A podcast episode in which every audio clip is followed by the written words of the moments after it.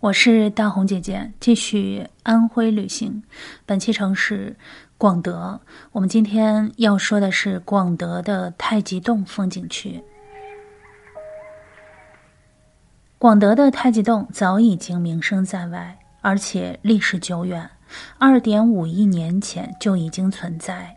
地壳运动导致了这个洞穴的出现，更有记载。两千多年前就已经有古人流连于此探秘。明朝的时候，有一个叫冯梦龙的人，在他的著作《警世通言》中，把广德埋藏、钱塘江潮、雷州幻谷、登州海市合称为天下四绝。这里的广德埋藏，就是指太极洞。能够和海市蜃楼相提并论，单凭这一点，在进洞之前，我就已经对它万分期待。太极洞外面的太极洞碑文作于一五七八年。洞口呢有一个小院儿，小院儿的一侧有静静的绿水。从不知道什么地方流过来，盛暑之中站在水边一股凉意从脚尖涌向头顶。之前就听闻太极洞是一个天然的空调室，非常的凉爽。进得洞来，果然扑面就是一股清凉。这个大洞非常的宽敞，灯光绮丽，脚底有软软浅浅的水迹，映衬的整个空间如五彩的殿堂。太极洞的长度有五公里多，分为旱洞和水洞。旱洞奇观重重，有的地方似天堑，有的地方落水如锻炼，万年不息，水滴石穿。水洞是大洞套小洞，洞和洞相连，暗河之上别有洞天。钟乳石的滴水其实是在生长，它的生长速度和它的滴水速度是相关的。水滴的越快，石头生长的越快，而它的生长也是极其缓慢的，每一个厘米都需要一百到三百年的时间。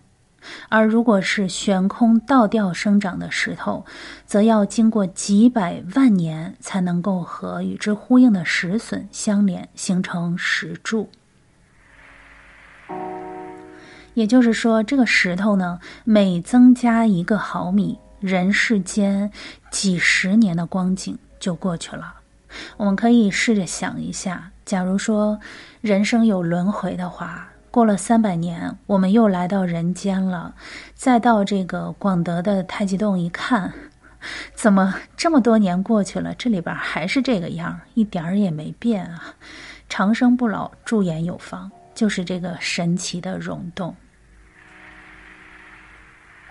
所以这个也是溶洞非常值得一游的地方，因为它是它的很多景观都是一生难得一见的，因为它长得非常非常的慢，也就是说两千多年前有古人流连于此探秘，两千多年前古人看到的洞和我们看到的是一样的，它虽然在生长，但是变化不大。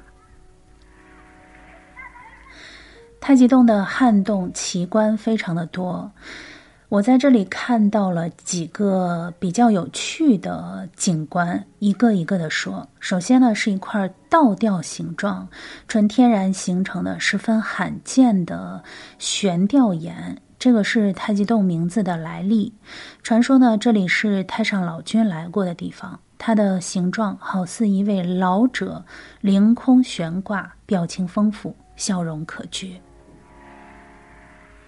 这里呢，还有一堆一柱一柱的石笋，形成已经有四百五十万年，和上方白色的岩顶呼应，如同上香，一支一支的，还烟雾缭绕。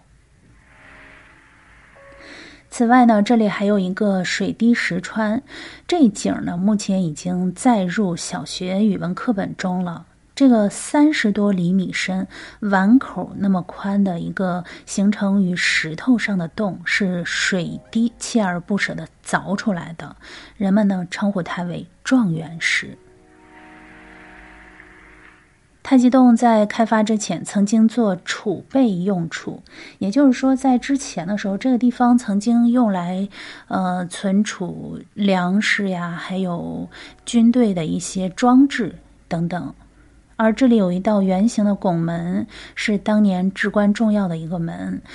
后来呢，为了纪念壮士们在这里驻扎，此门取名潼关，寓意一夫当关，万夫莫开。